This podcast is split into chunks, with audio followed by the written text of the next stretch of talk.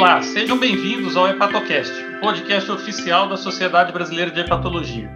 Este primeiro episódio conta com o apoio da Ferrin e conversaremos sobre o manejo da hemorragia digestiva varicosa na sala de emergência, com recomendações principalmente voltadas para os colegas que atuam em pronto-socorro. Eu sou o Leonardo Schiavon, da Universidade Federal de Santa Catarina, e hoje eu vou conversar com os doutores Tiago Serva Pereira, da Unicamp, e o Fábio Passe, da Universidade Federal de Juiz de Fora. É, eu queria começar com, é, com o Tiago. É, Tiago, eu queria que você descrevesse brevemente quais são as medidas terapêuticas gerais iniciais que não podem ser esquecidas no manejo desses pacientes já no atendimento de emergência. Oi, Leonardo.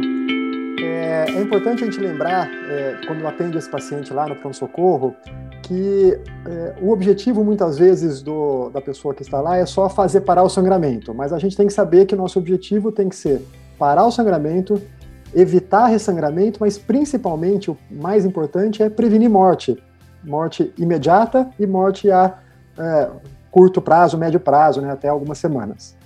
Então, a primeira coisa é que esse paciente deve ser pensado, pelo menos, em colocar um paciente que tem hemorragia digestiva varicosa é, numa situação de cuidados intensivos, UTI ou alguma outra coisa é, sugestiva. Eu sei que é difícil muitas vezes em vários dos nossos hospitais, mas isso é o ideal. E daí a gente tem que fazer aquela avaliação hemodinâmica e de vias aéreas que todo paciente grave deve fazer. Então a gente vai avaliar via aérea, lembrar que nesse paciente, é, paciente que tem muita hematêmese é, e também paciente que tem encefalopatia, a gente tem que considerar proteger via aérea, não quer dizer que em todos a gente vai fazer, mas a gente tem que considerar proteger via aérea é, nessas duas situações principais. É, o hepatopata tem muita encefalopatia quando sangra, né? É, e a outra coisa é hemodinâmica, né? A gente, a regra básica que a gente faz é a regra do, do 100, né? 100 de frequência, a gente quer que ele esteja abaixo de 100 de frequência e acima de 100 de pressão sistólica. Então, se tiver, não tiver atingindo esses parâmetros, a gente vai fazer uma expansão volêmica. Perfeito, Tiago. É, e, e, com relação a uma outra coisa que dá bastante dúvida sempre, principalmente para os clínicos da emergência, é sobre a transfusão de hemocomponentes nesses pacientes, quanto estaria indicado, e sobre o uso de antibióticos também, né? Quanto que a gente indica antibiótico nesse paciente profilático? Né? É, boa pergunta. Em relação à transfusão, é, hoje em dia está mais ou menos é, de consenso que a gente deve fazer uma transfusão de sangue só quando realmente for necessário, ou seja, uma, uma estratégia não muito, muito aberta, uma estratégia mais, mais restritiva. Então, os trabalhos mostram que a gente é, deve é, ter como objetivo talvez o 7, né, acima de 7 de hemoglobina é, no paciente habitual, no paciente sem comorbidade, não muito idoso e tudo mais. É, se ele tiver abaixo de 7, a gente deve fazer transfusão sanguínea é, com o objetivo de 7 a 8, 7 a 9 no máximo de hemoglobina. É, obviamente, pacientes mais velhos com cardiopatia, você pode precisar de um pouco mais. É, e em relação ao antibiótico, essa talvez seja uma, uma coisa bastante importante que muitas vezes são esque é esquecida no, na emergência, que é, é, lembrar que se a gente quer prevenir morte, a gente sabe que esses pacientes têm uma taxa de infecção muito grande, infecção bacteriana muito grande, e é, a infecção está relacionada não só à morte, mas relacionada inclusive à taxa de ressangramento. Pacientes com infecção sangram mais, descompensam mais e morrem mais. É, então, já está bem estabelecido também há muito tempo que o uso de antibiótico é, profilático ou tratamento nos casos de pacientes que têm infecção é, fazem diferença realmente no prognóstico do paciente. Então, nós devemos sempre procurar infecção, avaliar sintomas e, e, e fazer busca ativa. Então, se tiver a CIT funcionar, é, fazer um raio-x de tórax, é, fazer a hemocultura e, uma, um exame de urina. E, não havendo infecção, antibiótico que, em geral, a gente usa quinolona é, ou é, ceftraxona, né, o, o nosso Rocefin, é, pra, como profilaxia nesses pacientes. Perfeito, Tiago. Fábio, eu gostaria que você falasse um pouco sobre a terapia farmacológica do sangramento por varizes. É, qual o momento da gente iniciar e quais as principais opções de tratamento para o sangramento agudo? Tudo bom, Léo? Vamos lá. Então, para a gente tratar o sangramento varicoso, a gente utiliza na prática clínica drogas que produzem vasoconstrição na circulação esplâncnica. É, com essa vasoconstrição na circulação esplâncnica, evidentemente, há uma redução na pressão no sistema porta e facilita o controle do sangramento, que é o nosso objetivo principal. Na prática, Léo, uh, do dia a dia, a gente tem três drogas disponíveis para uso com esse objetivo. As três principais drogas são a, a terlipressina, a, a, a, octreotide e a somatostatina. E o interessante é que essas drogas, elas hoje a gente sabe que elas têm uma eficácia muito semelhante em relação ao controle inicial desse sangramento é, e com relação à mortalidade também. Então, são drogas que têm uma eficácia bastante similar com relação a esses desfechos. O momento ideal, é, também a gente hoje já sabe disso, né? Que a gente deve utilizar no paciente que chega à emergência, que chega ao pronto atendimento, e eu identifico aquele doente como sendo é, um potencial portador de cirrose hepática, né? há indícios clínicos, ou esse paciente já lhe informa que ele é portador de cirrose hepática, eu já estou autorizado a utilizar essas drogas vasoconstritoras antes da realização da endoscopia digestiva alta. É, essa, essa forma de conduzir o paciente, né, a droga ser administrada antes mesmo da realização da endoscopia digestiva, também se comprovou uma medida que tem um impacto positivo em relação à mortalidade, sobretudo com a terlipressina. Né? A terlipressina foi estudada nesse contexto e demonstrou que ela feita antes da endoscopia digestiva há um impacto positivo na sobrevida. É, essas, essa, essas drogas devem ser mantidas aí por um período de dois a cinco dias, que é o período que corresponde à maior chance de, ressagra, de ressangramento. Né? Como até o Tiago falou anteriormente, a gente quer impedir que esse doente ressangre, porque o ressangramento está associado a um maior risco de morte. E para isso a gente mantém essas drogas vasoconstritoras nesse período aí de dois a cinco dias. Muito bom, Fábio. É, e você poderia falar um pouquinho sobre as eventuais contraindicações e complicações desses, desses, desses fármacos? É, então, esse, esse é um fato importante, né, Leonardo? Embora sejam drogas muito eficazes, assim, tem algumas situações clínicas em que a gente contraindica ou deve usar sob uma supervisão, uma monitorização muito rigorosa. Como essas drogas elas são produtoras de vasoconstrição, né, sobretudo lá no leito vascular esplâncnico, mas também em outros sítios vasculares, o, o, o, efeito colateral mais temido dessas drogas, sem dúvida nenhuma, são os eventos isquêmicos, né? E dentro desses eventos isquêmicos, a gente tem eventos isquêmicos a nível intestinal, né? A isquemia intestinal, a gente tem eventos isquêmicos de infarto agudo do miocárdio. Então, pacientes que têm uma doença vascular é, coronariana, uma doença vascular cerebral ou até mesmo periférica, seriam doentes que, se não totalmente contraindicados, a gente teria que usar com muita parcimônia e com uma supervisão bastante rigorosa nesse grupo de doentes.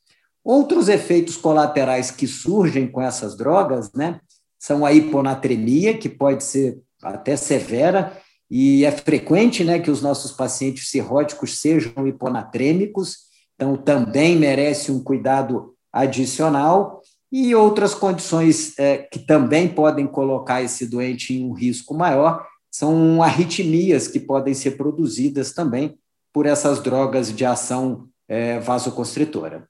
Pois é, então, se nesse território da terapia farmacológica, né, hemorragia digestiva varicosa, nós temos é, já algumas evidências, né, e tudo muito bem estabelecido, com relação à correção da coagulopatia no cirrótico, especialmente nesse contexto, é, o território é muito mais nebuloso, né. É, Tiago, é, quando é que a gente tem, então, essa indicação, o que, que a gente usa para corrigir a coagulopatia, quando, como que a gente faz isso, como pode ser feito na prática do emergencista, essa correção da coagulopatia no cirrótico? Será que é mesmo necessário? Como é que é isso? Pergunta difícil, né, Leonardo? É, vamos deixar claro o seguinte: primeiro, a coagulopatia do cirrótico é um tema bastante amplo, a gente não vai é, ficar colocando aqui, mas lembrar que é, o RNI, que é o principal é, exame que a gente usa é, para ver coagulopatia, ele já está bem provado que no cirrótico ele não é um bom parâmetro de coagulopatia. Ele é um bom parâmetro de função hepática, mas não é um bom parâmetro de coagulopatia. E lembrar que a hemorragia digestiva varicosa ela tem muito mais a ver com pressão portal do que com, com coagulopatia. É, então, não há diretrizes, não há consenso sobre fazer correção em coagulopatia no cirrótico. Tá? Tem trabalhos que normalizam a coagulação até com o fator 5 recombinante, é, desculpa, fator 7 recombinante, e é, não teve nenhuma diferença clínica nesses pacientes. Temos que lembrar também que transfundir plaqueta e transfundir é, é, PFC, né, plasma fresco congelado, é volume. E ao dar volume, você pode aumentar a pressão portal. Então, como regra, não existe uma necessidade, pelo menos baseada em evidência, de uma correção. É claro que em pacientes com coagulopatias muito grandes, principalmente aqueles que parecem coagulopatia de consumo, não só RNI é, bastante elevados, mas com, é, é, com algum grau de, é, de consumo de fibrinogênio, com muita plaquetopenia, às vezes a gente tem que realmente corrigir é, é, com plaqueta, eventualmente com plasma fresco e até com crio precipitado. Mas é, a grande maioria dos pacientes a gente não faz a, a, a correção. É, essa é uma mensagem muito importante mesmo para os clínicos, né? É, essa questão da correção da coagulopatia, que na maioria das vezes não está indicada, né? Uh, nós vamos ter um podcast específico sobre tratamento endoscópico, mas algumas dúvidas a gente precisa discutir já, porque é, tem a ver com esse manejo já pelo clínico mesmo, né? E eu queria saber do Fábio sobre o papel da endoscopia no manejo da HDA varicosa, né? Qual seria o momento ideal para sua realização? Quais seriam as principais finalidades desse procedimento? O que a gente espera do tratamento endoscópico na hemorragia digestiva alta varicosa? É, eu acho que é uma ótima pergunta também, né? Então, embora eu não seja um endoscopista, mas eu acho que como clínico, né, a gente tem que saber algumas, é, algumas condições que são fundamentais para esse doente ir para a endoscopia.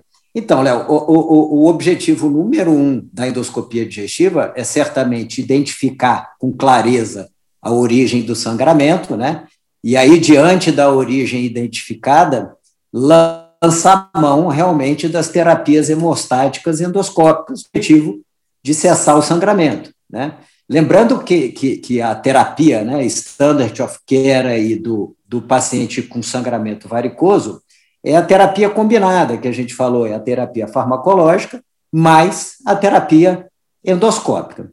Dentro da terapia endoscópica, para o emergencista, eu acho que esse é, é o dado mais importante para ele, é em que momento e como eu mando esse doente para fazer endoscopia. Então, como o ideal é que você tenha conseguido estabilizar a hemodinâmica desse paciente, né? É, então, uma condição que a gente sempre busca é justamente isso, buscar a estabilidade hemodinâmica, como o Tiago muito bem falou, né, essa regrinha dos 100, que eu também gosto muito, né, Tiago? E é o que a gente procura fazer. É, não precisamos hipercorrigir, né, a volemia em excesso também é ruim para o doente cirrótico, mas ele tem que estar numa condição hemodinâmica mínima para ir com segurança realizar a endoscopia. O outro fator é, em pacientes com sangramento maciço e que desenvolvem encefalopatia hepática e rebaixam o nível de consciência, é interessante que esse doente tenha sua via aérea protegida também para dar segurança na realização da endoscopia digestiva alta. A ligadura ela é superior à escleroterapia, a gente não tem dúvida com relação a isso, é a principal modalidade endoscópica no tratamento do sangramento varicoso, mas a gente sabe que em alguns locais, é, diante da indisponibilidade da ligadura, é, faz-se a escleroterapia, ela tem resultados inferiores, a preferência, volto a dizer, é a ligadura, mas se indisponível, lance mão da escleroterapia.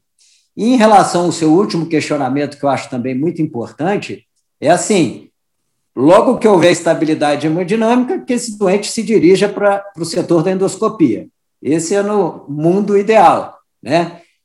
Dentro do possível, a gente não deve ultrapassar aquele limite que hoje a gente chama esse intervalo de tempo entre a chegada do doente na emergência até o deslocamento para o setor de endoscopia, até a realização do exame endoscópico, a gente tem chamado de tempo porta-endoscopia, né? E esse tempo não deve ser superior a 12 horas. Então, você deve fazer todos os esforços possíveis para que, dentro de 12 horas, esse doente vá realizar a endoscopia digestiva. Isso é interessante porque a gente sabe também que, ultrapassado esse tempo de 12 horas, isso tem impacto, sim, na chance de ressangramento e na chance de morte desse paciente. É, realmente a, a, agilidade é fundamental nesses casos, né? E infelizmente uma das maiores limitações aqui no Brasil no atendimento desses pacientes. Né? E, em alguns casos, apesar de todo esse tratamento feito e de forma adequada, apresentam falha a essa terapia inicial, né? O Tiago, quais seriam as opções, então, para esses casos que falham ao tratamento inicial na hemorragia digestiva varicosa? Leonardo, é, eu acho que assim, a primeira coisa só é, é, é entender o que, que é falha e o que, que é ressangramento. Né? É, a gente considera ressangramento precoce e tal nos primeiros cinco dias. Tem o paciente que você tentou fazer e não conseguiu parar o sangramento, então, em geral, são pacientes mais graves, que estão em sangramento ativo e tudo mais. É, e tem aquele paciente que você teve uma resposta inicial e depois, no segundo, terceiro dia, ele volta a sangrar. É, o ideal para o paciente que tem hemorragia grave ou não controlada, né, a falha real, é o TIPS, TIPS de resgate, né? A gente depois até pode falar do TIPS preventivo, mas esse seria o TIPS de resgate. Ele ainda está sangrando, eu tentei endoscopia e, do, e, e, e farmacológico e ele não respondeu. O ideal é TIPS. Tem muito pouca, muito poucos serviços que tem TIPS de urgência aqui no Brasil. Uh, então a gente pode ter que usar alguma ponte e a ponte pode ser o balão é, esofalogástrico, né, sangue stank Blackmore, que a gente não gosta de usar, porque ele tem muito efeito colateral, é, aumenta o risco de broncoaspiração e tudo mais, mas eventualmente a gente tem que usar. E é, aonde pode, aonde temos é, é, a disponibilidade, a gente pode usar a, a prótese autoexpansiva esofágica, que tem a mesma, mesma função do balão, que é de é, é, é uma, é uma parada mecânica, né, mas com menos efeito colateral. É, agora, naquele que tem uma hemorragia mais leve ou mais tardia, segundo ou terceiro dia, uma nova abordagem endoscópica pode tentar é, ser feita. E lembrar que, às vezes, principalmente no octreotide, paciente que está em uso de octreotide já há um, dois dias, é, ele tem uma certa taquifilaxia, você pode também fazer uma segunda, um segundo bolos, que às vezes você tem uma, uma melhora um pouco do, da efetividade. Mas, principalmente, é, uma nova endoscopia é, pode ser tentada nesses casos. Bom, pegando o seu gancho aí, Tiago, sobre a questão do TIPS, né, é, que não é a realidade da maior parte dos centros aqui do, do Brasil, mas você citou sobre o TIPS preventivo, o TIPS precoce, né, na verdade, aquele TIPS que visa é, né, evitar o, o, ressangramento, tratar os pacientes mais graves, né, eu queria falar, que o Fábio falasse um pouquinho aí, é, brevemente, sobre quais seriam os pacientes candidatos a essa modalidade terapêutica, né, o TIPS precoce, e quais seriam as suas principais limitações. É, esse também é outro assunto bastante interessante, né? Então, é, é, para quem não tem muita familiaridade, o TIPS né, é uma, uma derivação portosistêmica transjugular, que é feita pela radiologia, normalmente pelo radiologista intervencionista, cujo objetivo principal dele é reduzir drasticamente a pressão no sistema porta. E dentro desse contexto do sangramento varicoso, é, já foi bem pontuado anteriormente, o TIPS ele poderia ser utilizado é, em duas situações, em dois cenários aí, frente ao paciente com sangramento varicoso. O primeiro cenário é esse que o Tiago já se referiu, que é o TIPS de resgate, né?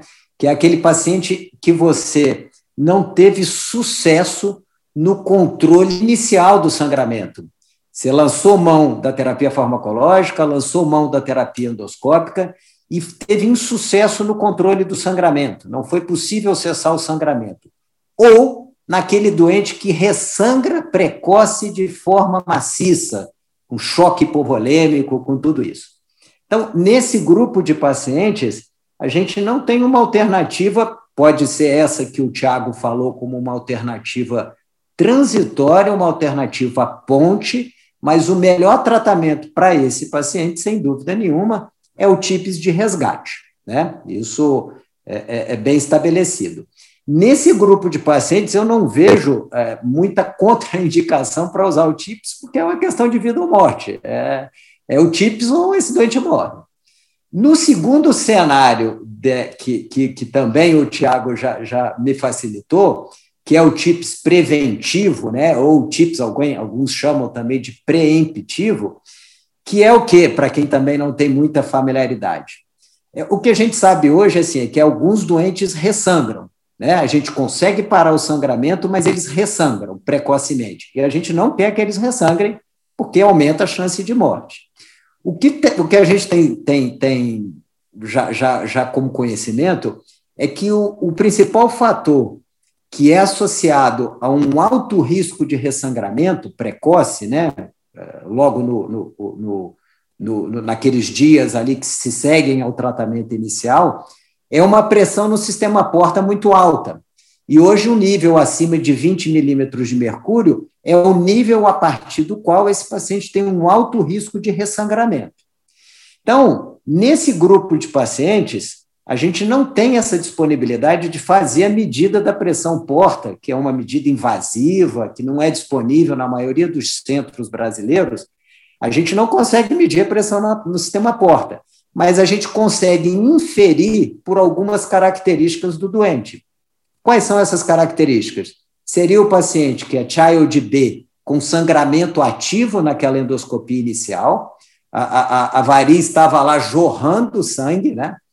Ou o paciente Child C com uma pontuação entre 10 e 13. Esse grupo é o grupo que tem maior risco de ressangrar. E aí entraria esse TIPS preventivo, que é aquele realizado em até 72 horas, para que garantir que esse doente não apresente ressangramento. E o interessante é que havia uma dúvida se o paciente Child B com sangramento ativo se beneficiaria, e parece que tem um estudo, uma meta-análise, né, com mais de mil doentes recentemente aí, que comprovou realmente que esse TIPS preemptivo é uma boa estratégia, tanto para o Child B com sangramento ativo, quanto para o paciente Child C é, de 10 a 13, se realmente está beneficiando esse paciente com relação ao aumento da sobrevida.